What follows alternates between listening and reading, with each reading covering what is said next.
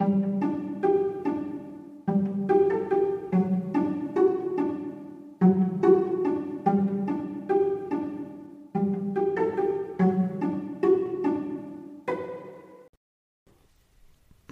und herzlich willkommen.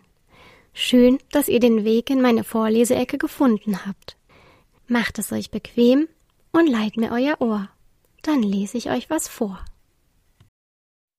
Kapitel 18 Als Fliegi am nächsten Morgen aufwachte, konnte sie es kaum erwarten, Vera Makenas Kinder kennenzulernen.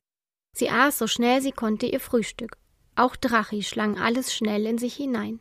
Offenbar wollte auch er endlich die Nachbarskinder treffen, denn sobald er fertig war, fragte er Dürfen wir zu Vera Makena gehen? Ja, geht nur, antwortete Tante Nessie, und sagt allen liebe Grüße. Ihr müsst. Weiter kam sie nicht, denn Fliegi und Drachi sprangen auf und rannten hinaus. Einen Moment später kamen sie zurück. Wo finden wir sie denn genau? fragte Drachi. Tante Nessie lachte. Ich habe mich schon gewundert, dass ihr so losgerannt seid. Ihr müsst hinunter zum See. Da steht ein großer Felsen am Ufer, aus dem Wasser in den See fließt. Dort müsst ihr klopfen. Danke, riefen die zwei und waren schon wieder verschwunden. Sie fanden den Felsen ohne Probleme. Es war ein riesiger Block, aus dem tatsächlich ein Rinnsal geflossen kam, das weiter zum Ufer und in den See lief. Fliegi klopfte. Kurz darauf hörte sie Gelächter im Inneren des Felsens, und dann öffnete sich dort, wo das Rinnsal war, ein Spalt im Felsen. Dort standen Vera Makena und ihre beiden Kinder, ein Junge und ein Mädchen. Sie hatten das gleiche fröhliche und warmherzige Lächeln und das gleiche leuchtend blonde Haar wie ihre Mutter. Die Höhle, in der sie standen, war größer, als der Felsen es vermuten lassen würde. Auch von hier gab es eine Verbindung zum See draußen, und es schwammen Seerosen auf dem Wasser, und überall auf den Steinen, die aus dem Wasser ragten, waren Lampen aufgestellt. Kommt rein, Fliegi und Drachi. Das sind Lucano und Julina. Sie haben sich schon auf euch gefreut, begrüßte sie die Wasserfee. Hallo, schön euch kennenzulernen, sagte Julina. Wir freuen uns auch, euch kennenzulernen, antwortete Fliegi. Drachi und Lucano sahen sich an und grinsten. Sie brauchten keine Worte. Sie wussten auch so, dass sie sich blendend verstehen würden. Wollt ihr, dass wir euch die schimmernde Seehöhle zeigen? fragte Julina. Natürlich wollten sie das. Könnt ihr tauchen? fragte Lucano. Ihr braucht doch nicht lange unter Wasser zu bleiben. Drachi nickte. Die vier Kinder zogen zusammen los in Richtung See. Stören euch nicht all die Menschen, die hier immer herkommen und Fotos machen? fragte Fliegi Julina. Normalerweise nicht, da sie ja nach Nessie Ausschau halten und uns kleine Wasserfeen dabei übersehen. Menschen haben die Angewohnheit, oft nur zu sehen, was sie sehen wollen. Aber einmal, da hatten wir eine seltsame Begegnung mit einem von ihnen. Die beiden kleinen Wasserfeen erzählten abwechselnd, wie sie eines Tages, als sie noch kleiner gewesen waren und nicht aufgepasst hatten, plötzlich vor einem Menschen standen. Der hatte sofort seine Kamera gezückt und ein Foto von ihnen gemacht. Mama hat immer gesagt, wir sollten vorsichtig mit den Menschen sein, erzählte Julina, obwohl die erwachsenen Menschen uns Feen normalerweise gar nicht bemerken. Aber dieser schon. Vielleicht war er im Herzen ein Kind geblieben. Wir haben uns so erschrocken, fuhr Lucano fort, und er auch, glaube ich. Er hat irgendwas vor sich hingestammelt und noch ein Foto nach dem anderen gemacht.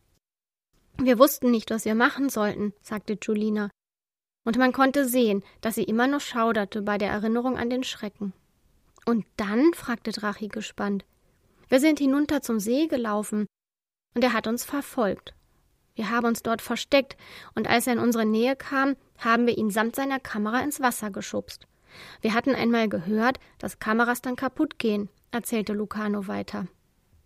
Allerdings hat er dann gerufen, Gut, dass ich mich für die wasserdichte Kamera entschieden habe, führte Julina die Geschichte fort. Aber dann kam zum Glück Mama und hat ihn mit einem Zauber belegt, damit er sich nicht an uns erinnern konnte, und wir sind nach Hause gerannt. Dort hat sie uns gesagt, dass die Kamera uns Feen gar nicht aufnehmen kann. Er hat sich später bestimmt gefragt, was er da fotografieren wollte, aber von uns würde keine Spur auf dem Bild zu sehen sein. Da habt ihr aber Glück gehabt, stellte Drachi fest. Ja, aber mit euch zwei Drachen müssen wir jetzt besonders aufpassen. Euch kann man bestimmt aufnehmen. Wer weiß, was sie in den Zeitungen schreiben würden, wenn sie noch zwei kleine Ungeheuer hier am Loch Ness fänden, überlegte Julina lachend. Sie waren während des Erzählens ein gutes Stück am Ufer entlang gelaufen. Der See war an dieser Stelle verzweigt und hatte lauter kleine Buchten. In einer dieser Buchten stiegen die Feenkinder ins Wasser. Fliegi und Drachi folgten ihnen. Jetzt müsst ihr kurz die Luft anhalten. Wir halten euch an den Händen und schwimmen mit euch in die Höhle, sagte Julina und streckte ihre Hand aus, die Fliegi dankbar ergriff. Lucano nahm Drachi an die Hand und gemeinsam schwammen sie in die Unterwasserhöhle. Diese Höhle hier war anders als Tante Nessies oder die der Wasserfeen. Sie gehörte zwar zum See, doch hier wirkte eindeutig Wasserfeenmagie. Die Wände schimmerten, als wären sie nicht aus Felsgestein, sondern aus Perlmutt, wie man ihn sonst nur in Muscheln findet. Obwohl dies dasselbe Wasser wie das im See sein musste, war es so klar, dass sie bis tief auf den Grund schauen konnten, der ebenfalls perlmuttfarben glänzte. Die schimmernden Felsen waren warm, und Fliegi hätte sich gerne ein Weilchen darauf gelegt und die Füße ins Wasser baumeln lassen. Aber die Feenkinder hatten andere Pläne. Aus dem glatten Felsboden erhoben sich Stufen. Viele, viele Stufen. Eine lange Treppe, deren Ende nicht zu sehen war. Diese führte nach oben, und die Feenkinder und Drachi hatten schon die ersten Stufen erklommen.